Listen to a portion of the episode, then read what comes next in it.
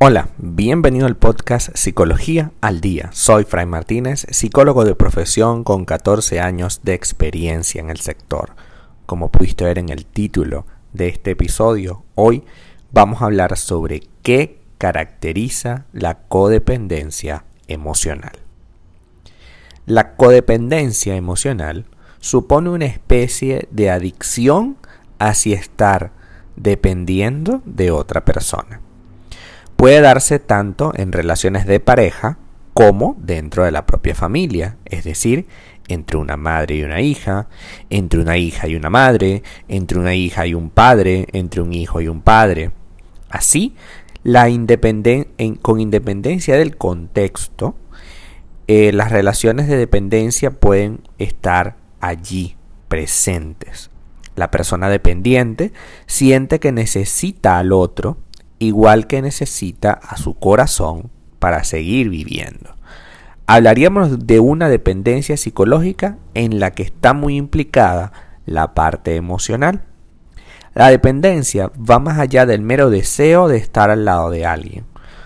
Tiene que ver con pensar que el otro es imprescindible e insustituible para sentirnos bien. Su presencia es una condición absoluta y necesaria para que esto suceda. Se trata entonces de una necesidad que debe ser satisfecha en cualquier camino, bajo cualquier circunstancia, porque es la única manera de llegar a la felicidad. En otras ocasiones lo que ocurre es que no solo es un miembro de la pareja la que se encuentra apegada al otro, sino que son ambos los que dependen uno del otro, lo cual hace que esto sea aún más complicado de eliminar. Para entendernos mejor, la codependencia es una persona dependiente que necesita de su pareja, por ejemplo, y la codependiente que necesita proteger, cuidar, ayudar o preocuparse por el bienestar de su relación. Es cierto que toda relación tiene este tipo de visiones en las que uno de los dos tiene más tendencia a cuidar al otro o a estar pendiente del otro y uno de los dos está pendiente de que recibir afecto. Eh, es normal hasta cierto punto. El problema es cuando la inseguridad personal de uno se traslada al otro y viceversa. Allí entramos en una, en una vorágine de situaciones que nos hace muy difícil poder conciliar una vida sana.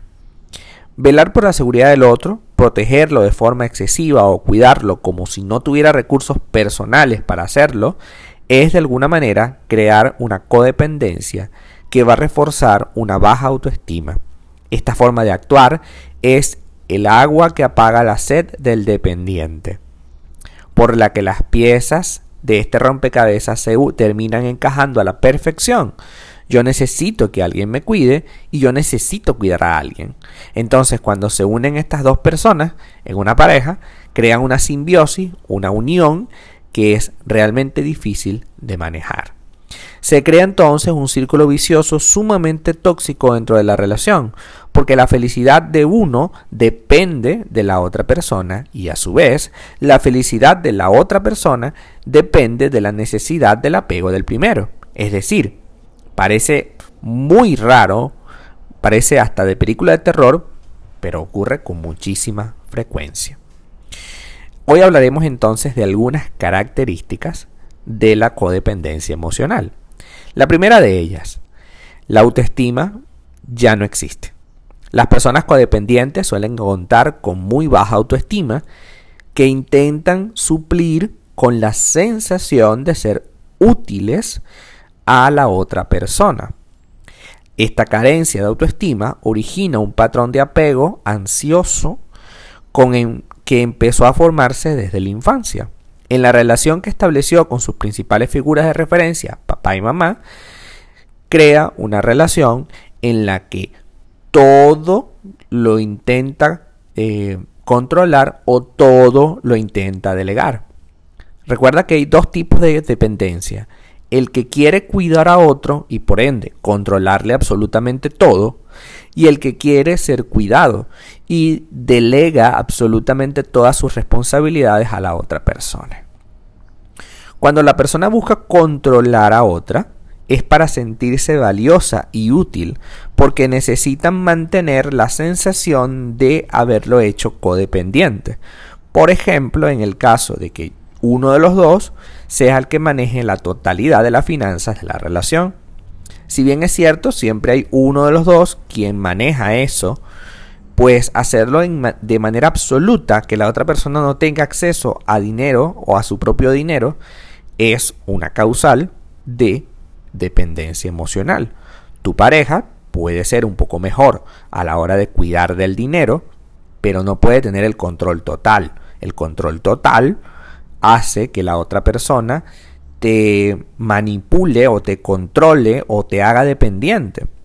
Ocurre mucho de manera muy pequeñita en las parejas. Y es que cuando manejan la totalidad del dinero, ya la otra persona no puede hacer nada sin el otro. Y por eso se hacen dependientes los dos. Porque entonces ya va, lo voy a llamar porque es que no me sé la clave de la tarjeta. Lo voy a llamar porque este, es la, ella, esa persona tiene la tarjeta o, o es la que me hace los pagos, yo generalmente no los hago y así, ¿no? Segunda característica, temen la independencia del otro y va muy ligado al tema anterior. Si yo controlo las finanzas, por decir un ejemplo, porque puedo controlar todo de la relación, pero vamos a hablar de las finanzas, por decir un ejemplo, entonces temo que la otra persona empiece a ganar dinero, porque que empiece a ganar dinero significa que ya no depende de mí. Por tanto, la tercera característica es que se obsesionan con la otra persona. En su cabeza, la pareja es un foco constante de supervisión. De esta forma, se vuelven sumamente obsesivos y acaban perdiéndose a sí mismos y creyendo que facilitar la vida de su pareja es la única misión de la que pueden obtener bienestar. Si cometen algún error en este sentido, difícilmente se lo perdonan y se frustran con mucha facilidad. ¿Cómo se obsesionan con la pareja?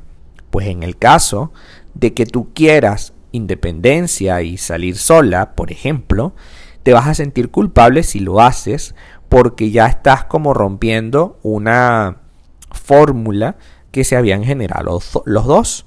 Esta persona se obsesionaría con tratar de cuidarte, entre comillas, de que no te pase nada en la calle y por eso sale contigo para todos lados.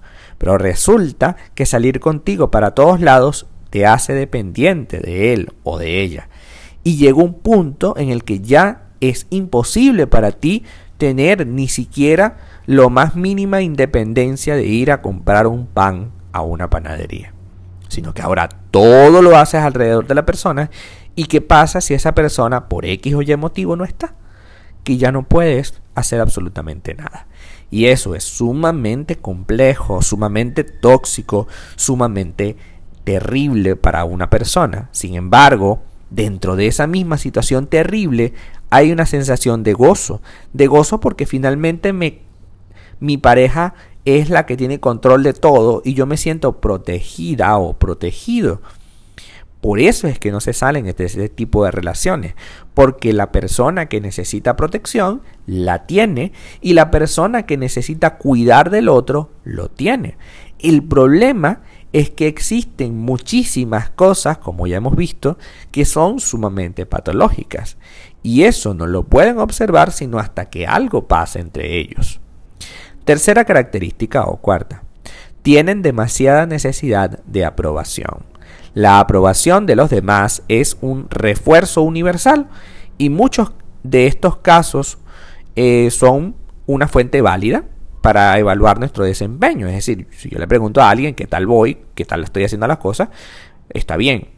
Pero resulta que las personas codependientes tienen una gran necesidad de aprobación que intentan cubrir sin que muchas veces importe la forma en cómo lo hacen. Es decir, ¿y quién mejor que dar aprobación inmediata que la persona dependiente? Pues que se crea una simbiosis, una cuestión ahí muy eh, como gemelos, en la que la persona dependiente necesita aprobación y la persona que protege necesita aprobar a probar cosas, ¿no? Y entonces aquello de, eh, bueno, sí puedes salir a la panadería. Oh, puedo salir a la panadería. Qué bueno, mi pareja me aprobó eso. Y no, es que eso es normal. Tú deberías salir sin estar pidiendo permiso. Última característica. Se sienten responsables de las emociones del otro. Aunque sabemos que las emociones ajenas no nos pertenecen, muchas veces podemos sentirnos responsables de cómo se sienten los demás. No es raro, porque nos han educado en ese sentido. No hagas que papá se moleste. Si lo haces, mamá se va a poner muy triste. Es decir, este pensamiento está mucho más marcado, por supuesto, en las personas codependientes. Creen que el otro está mal o está bien en función de cómo ellos han actuado. Así, en muchas ocasiones terminan cargando con responsabilidades que no les corresponden o con la culpa por algo en la que eso no está en sus manos. Entonces, si eres de esas personas que está atravesando por esta situación súper incómoda, te hago partícipe de que no es así, de que esta situación en la que estás constantemente dándole o buscando la razón del otro, buscando la aprobación, no tiene sentido. Yo debo tener independencia emocional y decidir ligarme a ti, decidir unirme a ti. Yo no puedo tener esta relación de ser el que me cuiden y el que me protejan en todo momento. Tampoco puedo ser el que intente cuidar al otro a través del control total y absoluto de las condiciones en las que el otro vive. También es necesario dejarle independencia, puesto que yo soy una persona aparte, no estamos pegados, no dependemos del otro. Yo puedo y tengo el privilegio de estar a tu lado, pero no tengo el control total o no debo tenerlo de todo lo que haces a lo largo del tiempo. Hasta acá nuestro episodio del día de hoy, muy nutrido, muy interesante. Muchísimas gracias por quedarte aquí hasta el final. Si deseas saber más sobre mi contenido, www.fraymartinez.com. Para consultas online, www.fraymartinez.com y también sígueme en mi Instagram, arroba fraymartinez20. Muchísimas gracias y hasta el próximo episodio.